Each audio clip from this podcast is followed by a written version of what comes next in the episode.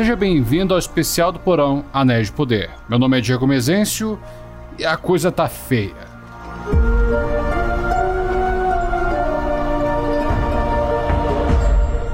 Já joga os dados na mesa, pega um pedaço de pizza e enche teu copo. Vamos falar sobre o episódio 7, O Olho.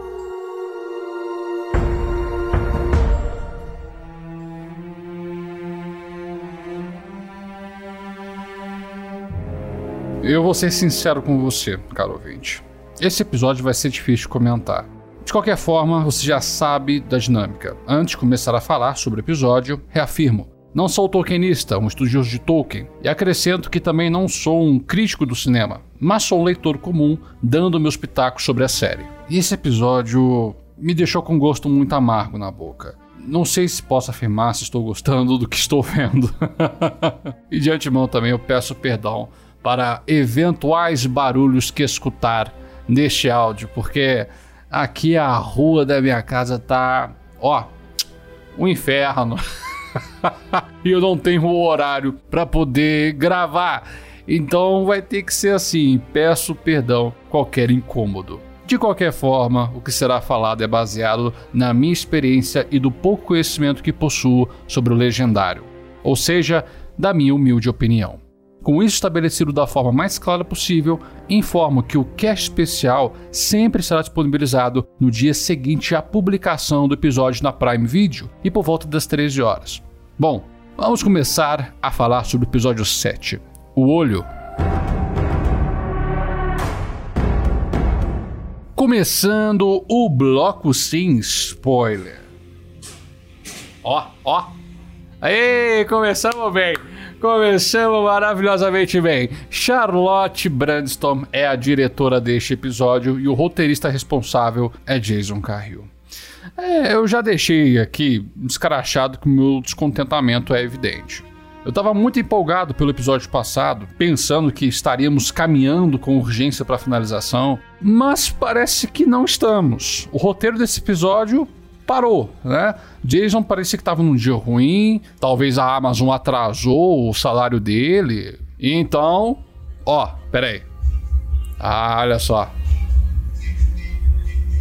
Ó, o que aconteceu aqui já aconteceu mais do que aconteceu nesse episódio. Porque, vou te falar um negócio, o Jason procurou uma forma de ferrar com essa história. O roteiro ele cai nos mesmos problemas que vimos no episódio 2, 3 e 5. Uma narrativa deriva, com cortes rápidos dando um ritmo descompensado, aparições ao acaso do roteiro e pela consequência da morosidade dos episódios passados, existe uma pressa de apresentar alguns acontecimentos nos núcleos que não foram abordados no episódio 6. Então, encurtamento, né? Não parece que estamos finalizando uma temporada. Igual este inferno que está acontecendo em minha volta. Parece que ele não tem fim. Ah, e mais uma coisa. Tava até que me esquecendo. Um personagem específico ganhou uma... Dois, um não, dois personagens mudaram de personalidade. Ai, meu Deus do céu. Não consigo dizer mais nada sem dar algum spoiler. Então aqui finalizo esse bloco eu não sinto lá muita vontade de avaliar esse episódio, sinceramente. Quando eu terminei de ver, o número 4 estava na minha cabeça. Só que quando eu fui digerindo as informações entregues, essa nota diminuiu. Minha nota será 2 de 10. Só não vou dar zero, pois ele não é uma coisa horrenda, mas é um episódio muito abaixo da média. Desanimador, perdido. Começando o bloco de spoiler. Esse é o seu último aviso. Caso não tenha visto, vá ver e venha comentar comigo a sua experiência. Minha experiência. ela não foi boa. Assim que terminei o episódio, isso foi duas horas da manhã, eu fui tomar um banho gelado, sabe? Para poder organizar as minhas ideias. E o pensamento que imperava era: O que diabos eu vou falar desse episódio? Esse pensamento veio porque eu tive essa sensação que eu estarei me repetindo na argumentação. A moto passando. E ela passou mais rápido que a série está passando. Mas enfim, isso por conta pelas mesmas falhas que a série apresenta. E mencionei essas falhas no bloco anterior. Existe ali um lapso de sentimento de urgência no episódio 4 e o 6 ele entrega tudo, tava precisando disso. E novamente a série para. É o sentimento de urgência e depois tudo vai para as cucuias.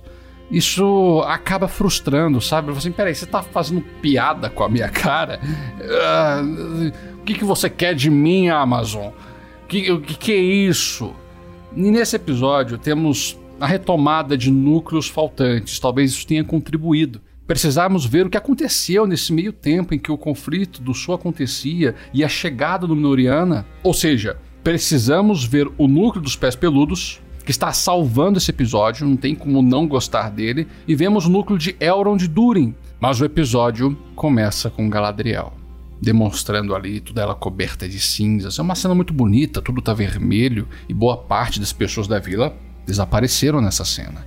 Ela apenas encontra Tel, mais ninguém. Entretanto, a câmera vira para o lado e vemos a rainha regente Miriel guiando pessoas para fora da vila e ela encontra Insildur tentando tirar seus amigos dos escombros, Valandil e Ontamo. Ontamo está morto.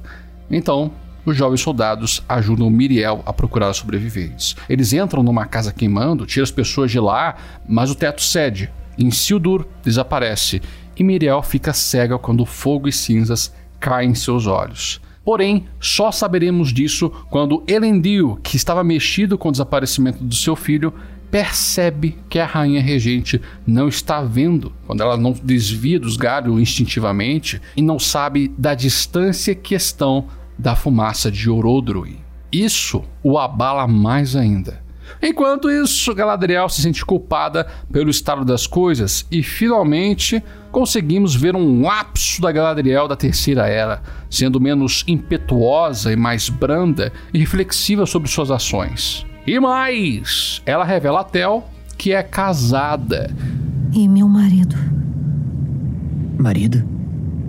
Celeborn. Era o nome dele. Nos conhecemos em um campo florido. Eu estava dançando e ele me viu. Você? Dançando? A guerra parecia tão distante naquela época. Quando ele foi lutar, eu briguei com ele. A armadura não cabia direito. Eu o chamei de concha de prata. E essa foi a última vez que eu o vi. Não se engane, caro ouvinte. Celeborn não morreu. Está desaparecido desde a Guerra da Ira. Eu não sei como é que eles vão explicar essa peripécia, mas terão de explicar, porque, pelo que está no acordo de compra de direitos, a Tolkien State determinou que quem morreu no Legendarium morre na série e quem está vivo viverá na série. Enfim, este núcleo se encerra com os Númenóreanos partindo para Númenor, prometendo que irão voltar. Galadriel encontra Halbrand no acampamento. Ele havia desaparecido, surgiu ali do nada. Os sulistas o encontraram de noite na estrada. Não mostra a elfa curar o rapaz com a medicina élfica. Provável que só tenha feito um remendo no rapaz ali e ambos partem para Eregion. Eu sei disso só porque aparece no trailer do último episódio e o Halbrand está lá, todo encurvado em cima do cavalo. E dá para perceber que é a cidade de Kelemor por conta das suas construções. O núcleo de Elrond e Durin é muito pequeno. Eu consigo resumir em uma única sentença. Durin III nega os pedidos dos elfos, então Elrond e Durin IV vão cavar clandestinamente e encontram um veio muito maior, e o rei acaba encontrando ambos. O príncipe é castigado e o elfo é expulso da montanha. É até engraçado, porque o rei manda prender o elfo, mas eles apenas colocam ele para fora de Casadum. Algo que me incomodou profundamente nesse núcleo foi a mudança de comportamento da Dissa. Ela era o ponto de equilíbrio do Durin que é muito mais explosivo, ele que costuma berrar e ficar irritado quando é contrariado, mas quando soube que o rei não prestaria auxílio, ela quem fica explosiva, berrando e ofendendo o rei, enquanto o príncipe toma um comportamento mais tranquilo. Não, pera lá, não é bem assim. Meu pai é nosso rei, vamos rever isso. É como se os dois trocassem de personalidade. O que de fato é importante nesse núcleo é a descoberta de que o Mitril de fato pode afastar a escuridão. Pois veja bem, Elrond levou uma folha da grande árvore de Lindon e na proximidade com o minério, a escuridão da folha dissipou. E outra conexão interessante, quando o Balrog é mostrado, e inclusive que sono leve, hein? Caiu uma folhinha ali, o bichão já despertou.